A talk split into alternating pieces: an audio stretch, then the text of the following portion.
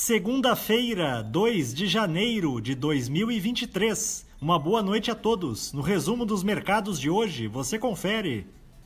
O Ibovespa terminou o dia em baixa de 3,06% aos 106.376 pontos, em uma sessão com baixo volume em função dos vários mercados internacionais que não abriram hoje. No cenário local, a questão fiscal deu o tom dos negócios.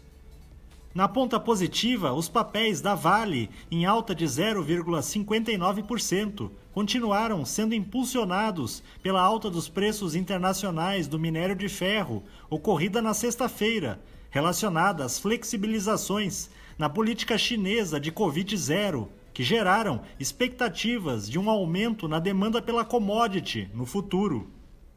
Na ponta negativa, as ações da Reddor, em baixa de 8,45%, recuaram com os investidores esperando que a fusão da companhia com a Sul América leve mais tempo do que o previsto para gerar sinergias.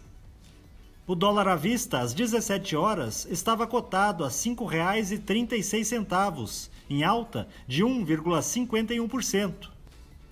Já no exterior, as bolsas asiáticas permaneceram fechadas em função do feriado de Ano Novo.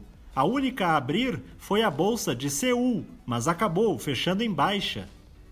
Os mercados na Europa encerraram em alta, mas com pouca liquidez, em dia de agenda local esvaziada e com os mercados dos Estados Unidos e do Reino Unido fechados. O índice Eurostock 600 teve ganho de 1,08%.